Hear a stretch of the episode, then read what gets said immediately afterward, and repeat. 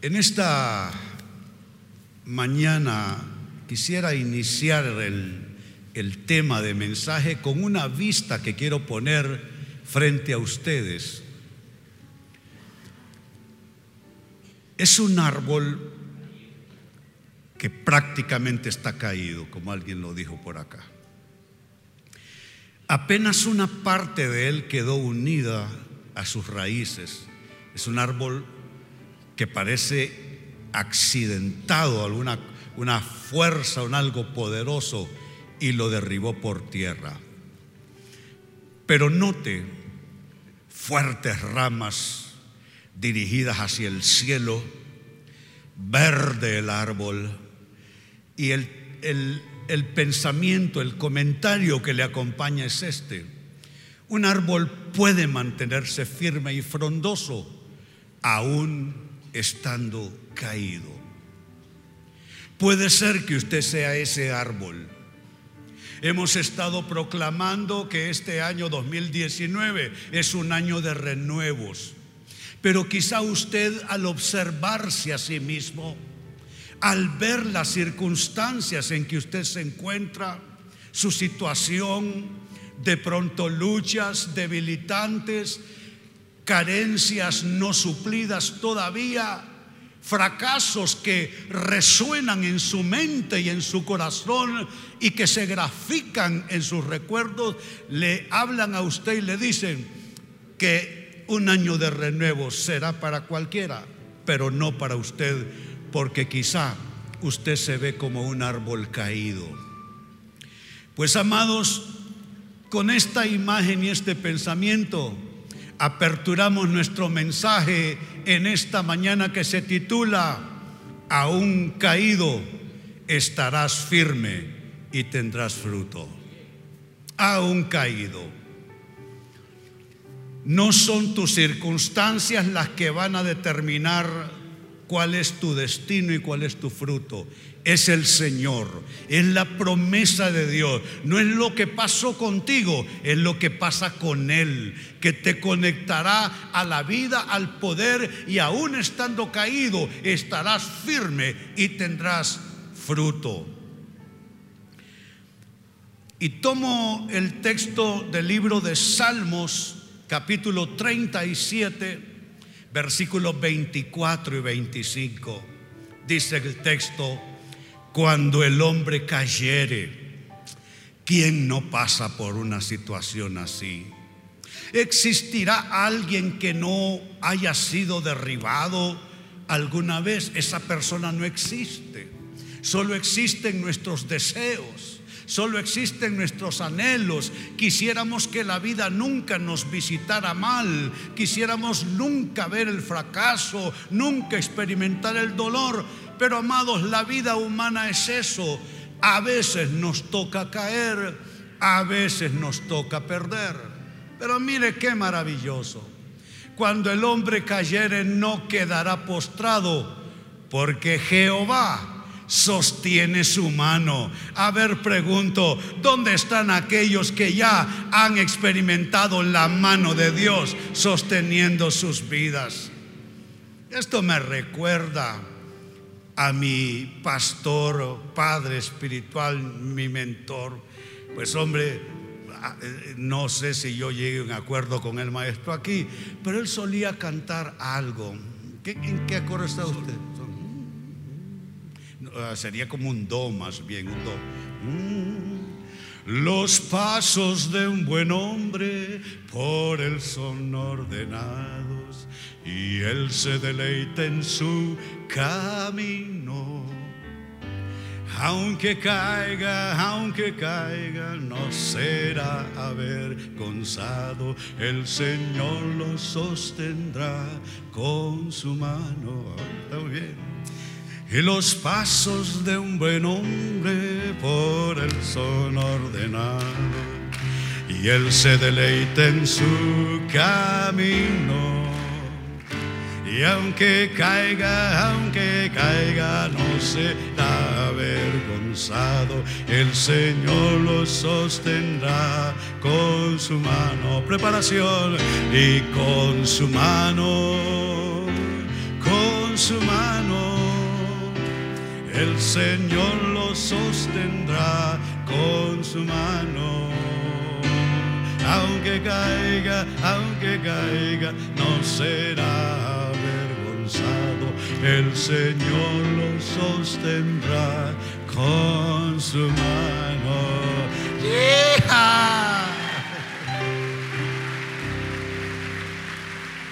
Bendigo el recuerdo de mi pastor. Pues él cantaba eso inspirado en este texto. Cuando el hombre cayere, no quedará postrado porque Jehová sostiene su mano. Y mire lo que el verso 25 pone.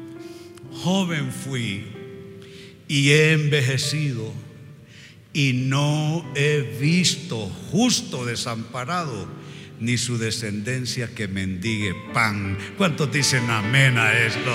Eso habla de nuestros hijos, de nuestros proyectos, de nuestro programa de vida, de nuestra agenda, de nuestros sueños, de nuestro todo.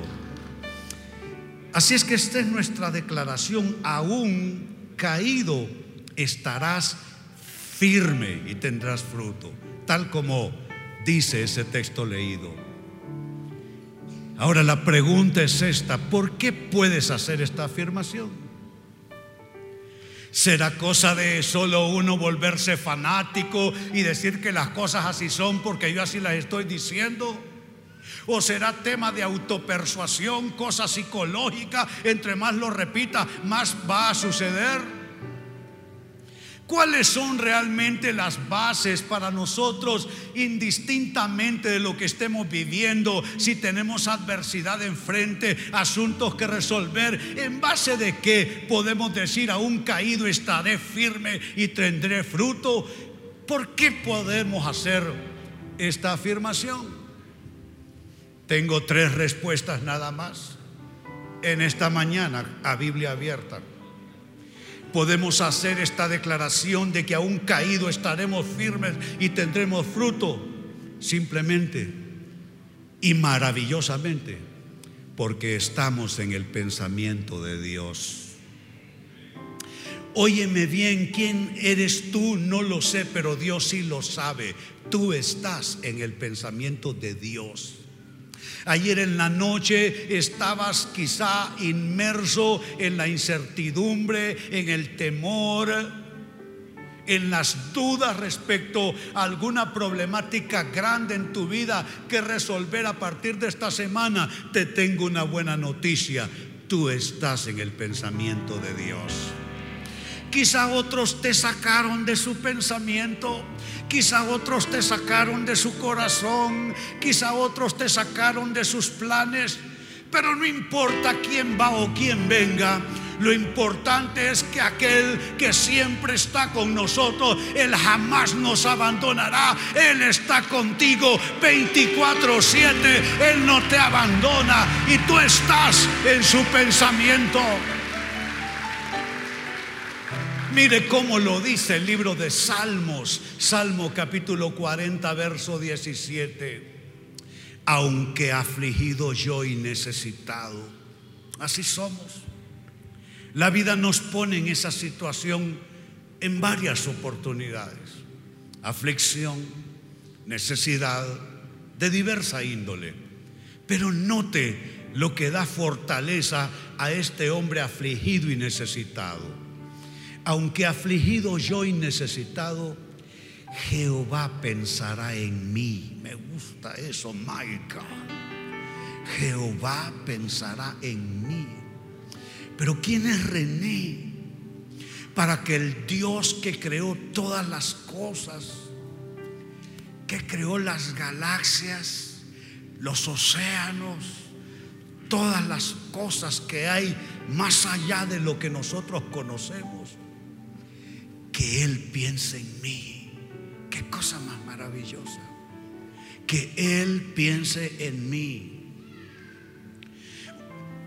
Crecí solo y necesitado no necesariamente de cosas materiales.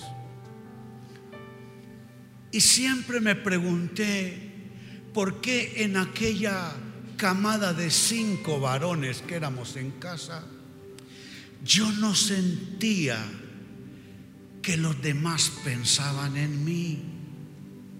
Me sentía solo, en orfandad, en medio de mi familia, de la gente que me amaba, mis padres, que estuvieron juntos hasta que la muerte los separó, mis hermanos, cinco varones.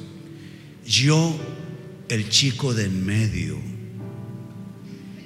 Y tenía esa sensación de, orfandad todo el tiempo. Y no es que tenía malos padres, ¿eh? eran padres formidables. Y no es que mis hermanos eran malos hermanos, eran hermanos formidables. Pero sabe, a veces uno así se siente que nadie está pensando en usted. Hay personas aquí en esta mañana toda la semana se sintieron así, que ellos tienen que pensar en los demás, pero los demás no piensan en usted. Y usted se dice, pero esto no es justo. Yo por qué tengo que estar pensando en este, en aquel, en el otro. Y nadie se acuerda de que yo tengo piel también y que a mí me duele. Bueno, así es la cosa.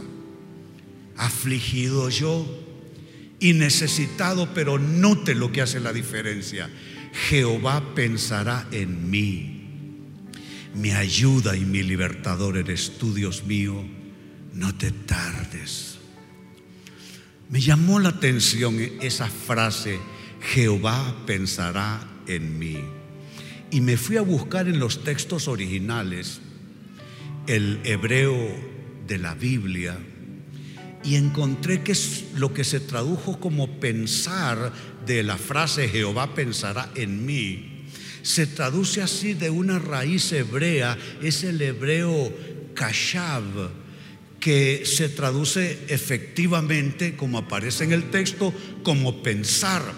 Pero note usted la gama de, mm, acepciones que tiene el término, la, variedad de, potenciales interpretaciones y significados Kashab, además de pensar, se puede traducir perfectamente, legítimamente, como considerar, como valorar, como diseñar, como estimar, como descubrir, como calcular y aún como pronosticar.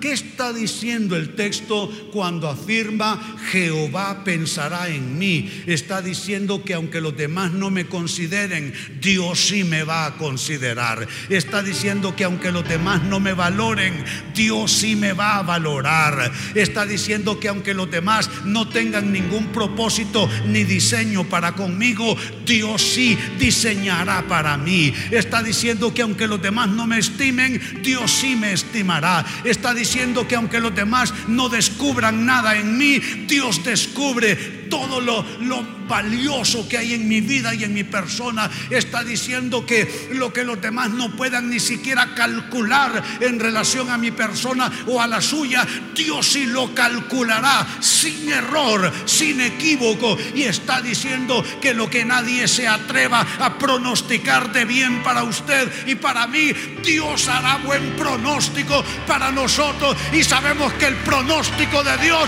es más que pronóstico, es promesa de Dios.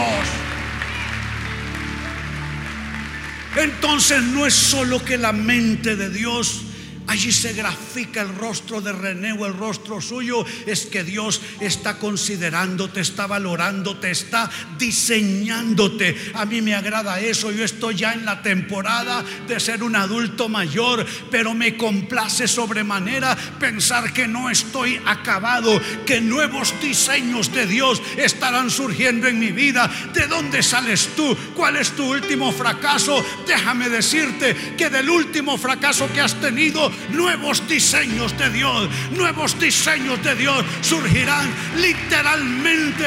Oh my goodness, literalmente Dios te va a rediseñar, Dios te va a rediseñar como persona, como creyente, como padre, madre, esposo, hijo. Son los diseños de Dios, el descubrir de Dios en tu persona.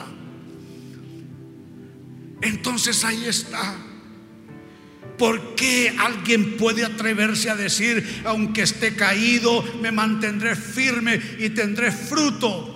Hemos dicho, número uno, porque estás en el pensamiento de Dios. Pero no solo estás en el pensamiento de Dios. La segunda respuesta es esta. También puedes afirmar que aunque caído estarás firme y tendrás fruto como ese árbol que te mostré al inicio, porque estás también en los planes de Dios. Puede ser que hayan personas aquí sentadas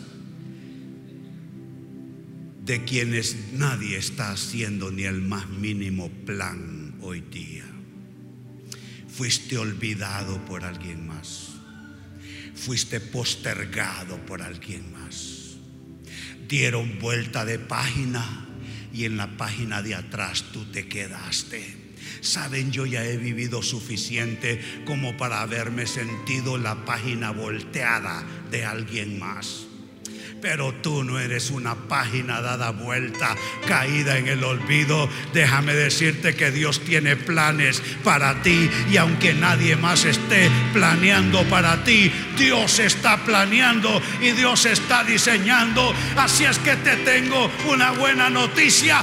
Prepárate porque tú no has terminado. Prepárate porque Dios no ha terminado contigo. Si has tenido bendiciones, no importa, tendrás mayores bendiciones aún. ¿Quién se atreve a decir, yo lo recibo en mi espíritu, yo recibo esos planes, esos diseños de Dios para mi vida? Y aquí cito la clásica escritura de nosotros los creyentes a este respecto. Jeremías 29, 11 hasta la primera parte del verso 14 dice así, pues yo sé y me gusta, es Dios hablando, es el Dios que sabe, no es un Dios que está confundido, no es un Dios que se sorprende por lo que pasa en nuestras vidas. Dice, pues yo sé los planes que tengo para ustedes, dice el Señor. Son planes para lo bueno, diga bueno y no para lo malo, para darles un futuro, diga futuro, y una esperanza, diga esperanza. Me gustan esos tres vocablos, bueno, futuro, esperanza. ¿Qué tal si usted lo dice conmigo? Bueno, futuro, esperanza. ¿Qué tal si lo dicen las mujeres? Bueno, futuro, esperanza. Lo decimos los hombres, bueno, futuro, esperanza. Alguien te traicionó, ¿cómo respondes tú? Bueno, futuro, esperanza. Si abordó algún plan que tuviste antes, entonces tú respondes, bueno, futuro, esperanza. ¿Cómo vas a responder? Esperanza. ¿Qué le vas a responder al maligno? Futuro, esperanza. ¿Qué le vas a responder a tus críticos? Futuro, esperanza. ¿Cómo es? Esperanza. No te escucho. Futuro, esperanza. Eso es lo nuestro. No aceptes otra cosa.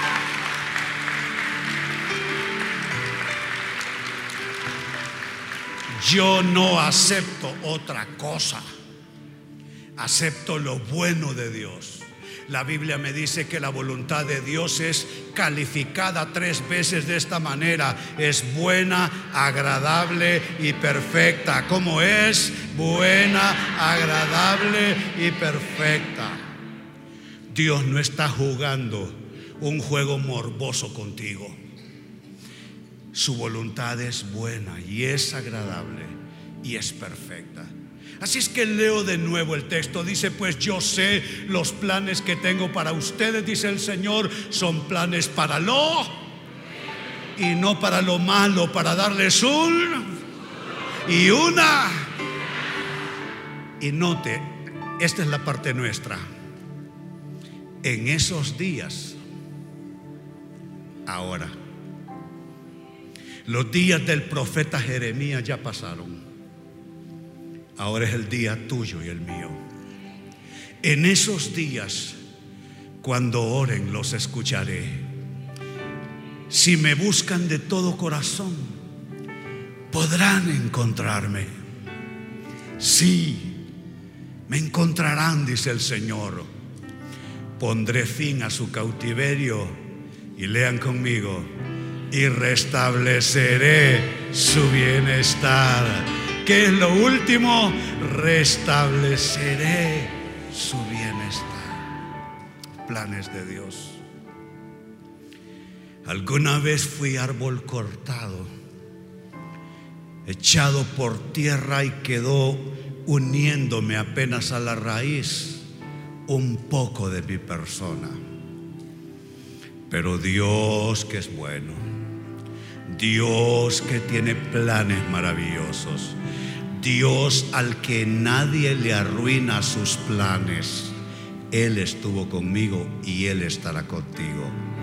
Déjame decirte, tú eres un proyecto de Dios. Cuando te mires al espejo, no mires lo que te han enseñado a ver.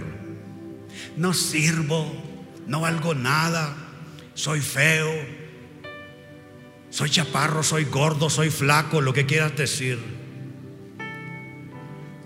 Cuando tú te mires al espejo, te doy una comisión. Mira el proyecto de Dios en tu vida.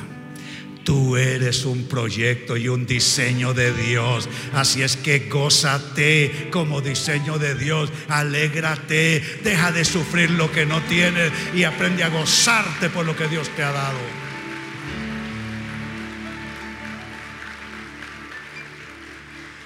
Entonces, número dos, dijimos, podemos afirmar que aún, aún, caídos estaremos firmes y daremos fruto porque estamos en los planes de Dios.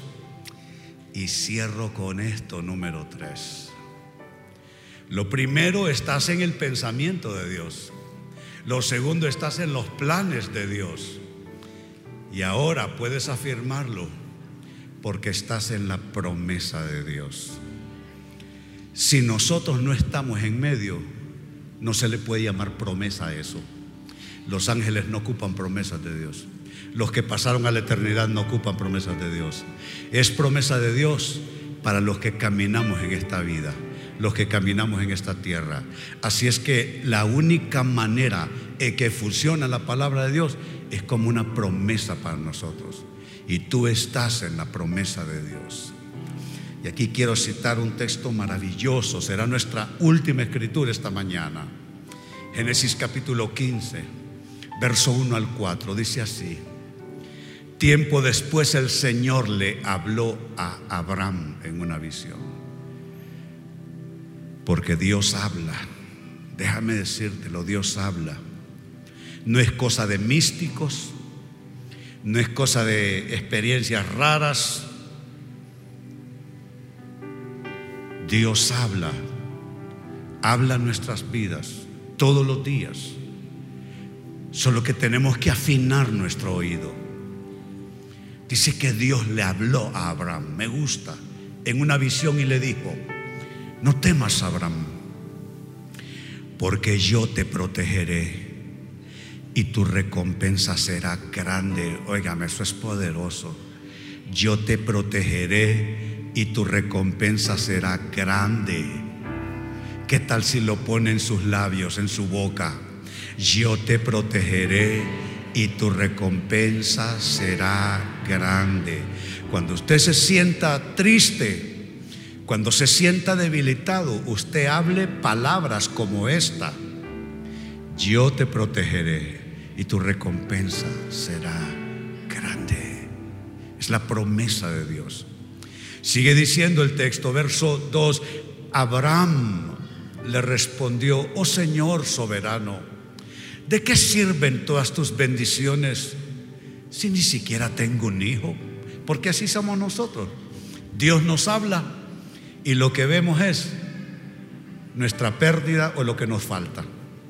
Y Dios diciéndote, no temas, yo te protegeré y tu recompensa será grande. Óigame, ¿qué más quiere usted? Yo te protegeré y tu recompensa será grande. Oiga, ahí está el documento firmado.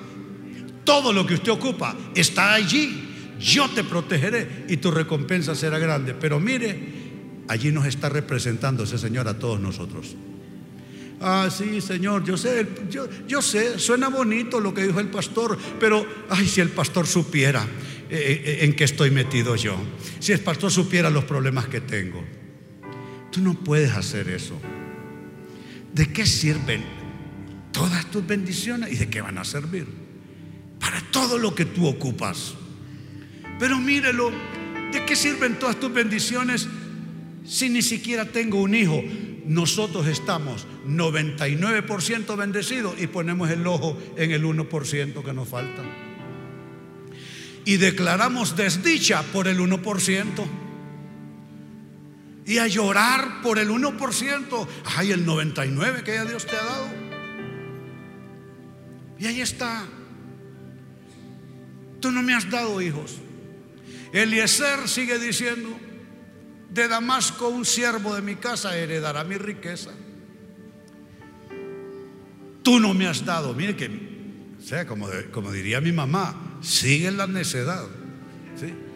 Sigue la necedad. Tú no me has dado descendientes propios. Así que uno de mis siervos será mi heredero. Después el Señor le dijo, no, tu siervo no será tu heredero, porque Lea conmigo, tendrás un hijo propio. ¿Qué le dijo Dios? Tendrás un hijo propio. A veces no es un hijo natural que esperamos. A veces es un sueño que lo tenemos ahí en nuestras entrañas. A veces es un anhelo. ¿Será que yo pudiera lograr esto? ¿Será que mi vida pudiera cambiar de esta situación a esta otra? Es que tenemos hijos más que los hijos que se tienen de manera eh, física. Los sueños son hijos que parimos. El llamado son hijos que parimos. Hace unos días le mencioné a una de estas muchachitas, hijas de la casa, haciendo obra misionera entre sordomudos.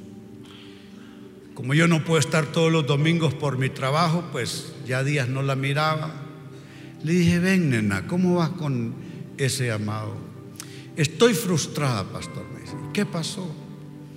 Los hermanos del ministerio me quieren llevar a capacitarme con ellos allá en los Estados Unidos. Pero como mi, mi situación migratoria para residencia está en proceso. No me dieron visa. Sí, le dije, eso es así. Pero ¿sabes qué? Tendrás ese hijo, le ese sueño. Y le dije, dile a los hermanos de la fundación que tú no te desanimas, que tú estás plantada, que si no es de un modo, será de otro. Iglesia, les tengo una noticia. Si no es de un modo, será de otro, pero será en el Señor. Claro que lo lograrás. Claro que lo lograrás. Claro que lo verás. Claro que lo tendrás. Tendrás un hijo propio, le dice Dios a Abraham. ¿Qué le está diciendo con tener un hijo propio? No va a ser un hijo prestado que vas a tener ahí para que te herede. Vas a tener algo propio. Yo pregunto, ¿Cuántos están aquí preñados con algún sueño, alguna idea, algún proyecto? Yo sí. ¿Y sabes qué? Tendremos ese hijo. Tendremos ese hijo porque si no es de un modo, será de otro. Dígale a alguien que está cerca tuyo. Dígale, si no es de un modo, será de otro. Dios se las ingeniará para cumplir su plan. Habrá alguien que dé gloria a Dios en esta hora. Habrá alguien que apropie la promesa. Si no es de un modo, será de otro. Si no es un tiempo, será en otro. Tendré ese hijo, cumpliré esa visión. Entonces ahí está la tercera razón podemos decir que estaremos firmes y tendremos fruto? Bueno, número tres, porque estás en la promesa de Dios. Entonces tú estás en el pensamiento de Dios, estás en los planes de Dios y estás en las promesas de Dios. Dígale a alguien ahí, estás en el pensamiento de Dios, estás en los planes de Dios y estás en las promesas de Dios. No estamos solos, no estamos solos. Dios está con nosotros. Yo digo que las van, las sillas ya no nos contienen. Tenemos que ponernos en pie. Es que tenemos que gritarlo. Es que tenemos que celebrarlo. Es que tenemos que dar gracias a Dios. Yo celebro que Dios tiene un plan para nuestras vidas. Yo celebro que Dios tiene diseños para nosotros. Dale gloria a Dios. Dale alabanza a Él. Aleluya. Celebramos los planes, los diseños de Dios en nuestras vidas. Oh, alza tus manos. Aleluya. Aleluya. Aleluya. ¿Cuántas veces lloraste solo, sola en la niñez? O siendo adulto, adulta, el principal plan A de tu vida se estropeó completamente y pensaste que tu mejor opción y oportunidad se había arruinado. Pero cuando el plan A tuyo fracasa, el plan De Dios viene en tu rescate. Y resulta, oh, y resulta que el plan B de Dios de tu rescate resultó ser el plan A de Él para ti. Resultó mejor. Oh, dale gloria. Oh, dale gloria. Oh, aleluya.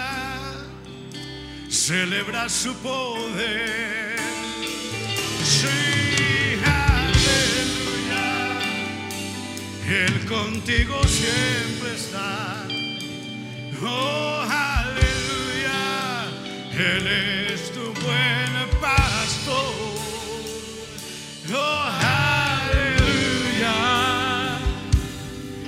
Contigo siempre está. Oh, aleluya. Su gracia estará. Oh, aleluya. Yo voy con mi buen y buen pastor. Oh, aleluya.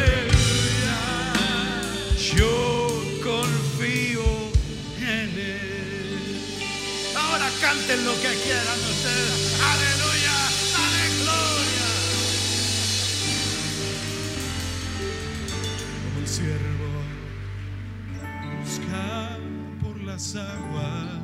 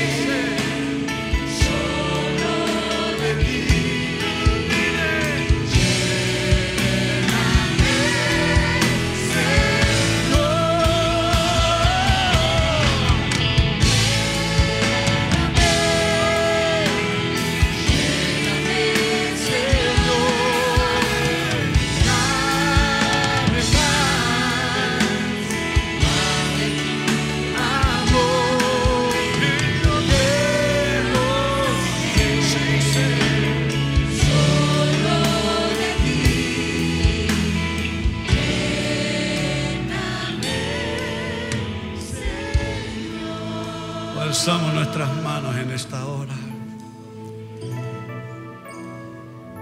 La primera oración es para sacar de la cárcel espiritual a los que necesitan a Jesús en su vida. Déjame decirte, yo era esclavo de las drogas, del pecado. Y me revolqué en, la, en el vicio cuando era joven.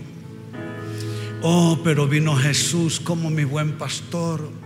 Yo fui la oveja descarriada y Él dejó a buen resguardo las 99 para ir a buscarme.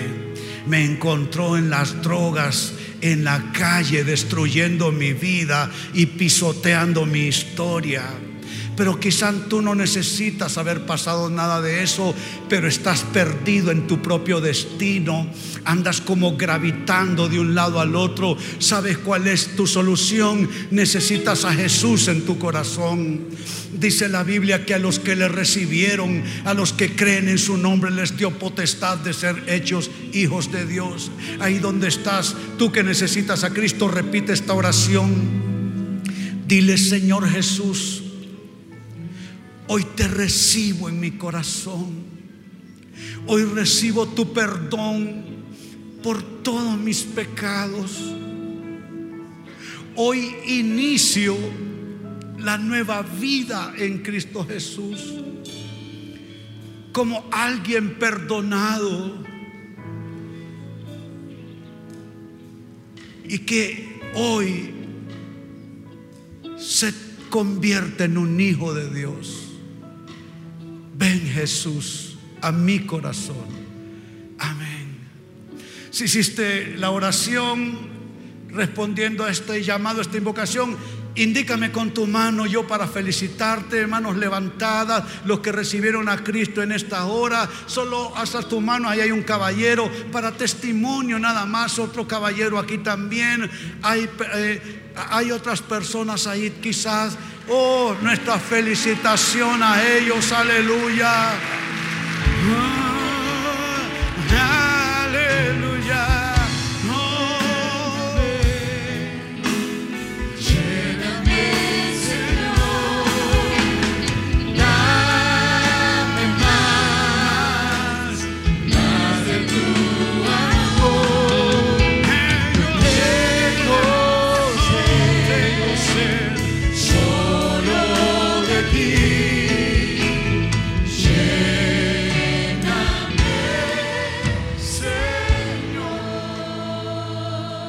Alza tus manos, Padre, te damos gracias en esta hora.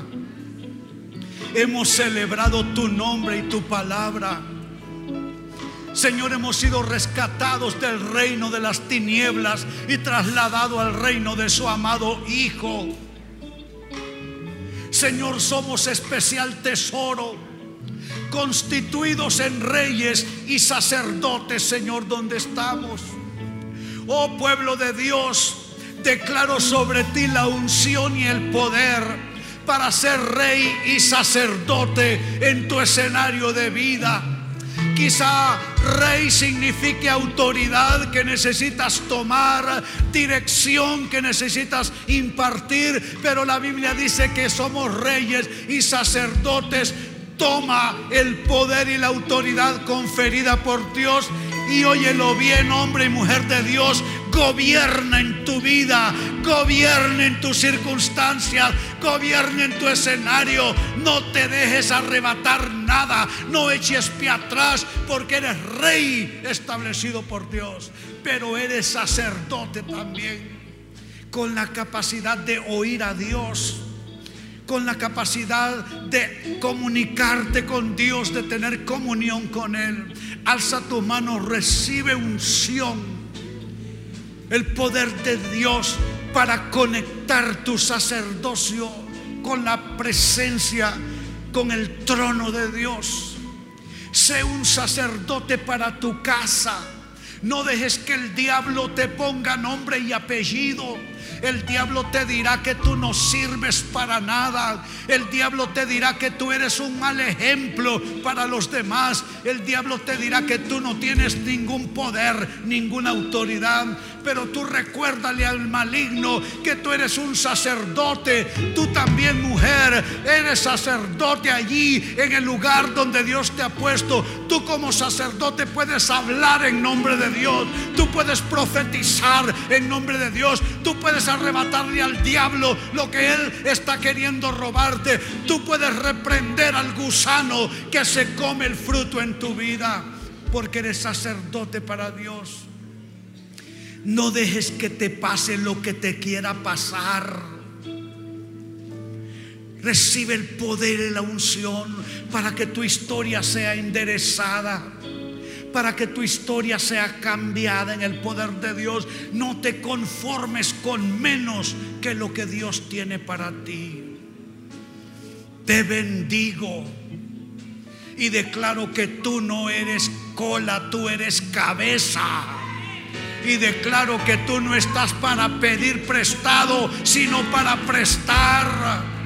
Y declaro que tú tienes el poder de construir tu casa sobre la roca. Tú no estás en arenas movedizas, tú estás en la roca sólida. Esa roca se llama Jesús. Él es el poder que está detrás de tu persona. Dale gloria, dale alabanza. Tú estás firme en la roca poderosa que es Jesús. Aleluya, aleluya, aleluya. Señor,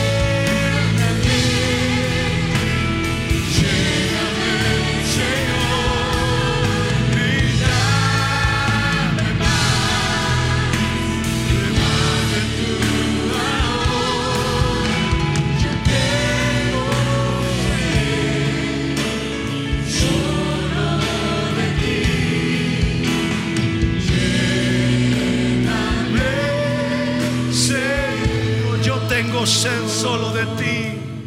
Yo tengo sed, oh, sed solo de ti. Lléname, Señor. Dile de qué tienes sed. Yo tengo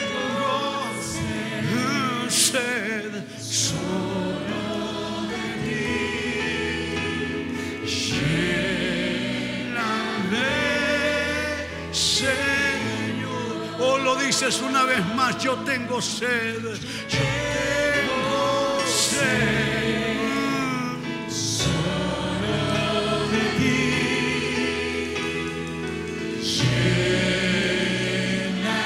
De.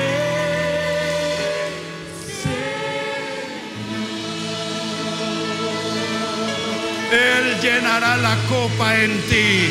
Él llenará la copa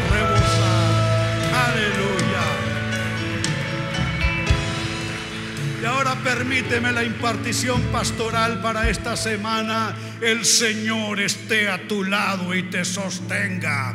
Fuerzas que no proceden de ti serán las fuerzas que te sostendrán. Literalmente el brazo de Jehová será tu fortaleza. Se abrirán nuevos caminos, nuevas sendas para tus pies. La piedra de tropiezo será quitada de en medio. O el acta de decretos que te era contraria, o se es quitada de en medio, clavada en la cruz. O en el de Jesús, una nueva provisión, un tiempo de renuevos está germinando para ti. No aceptes menos que un año de renuevo. No aceptes menos que una temporada de milagros, que una temporada de renuevos.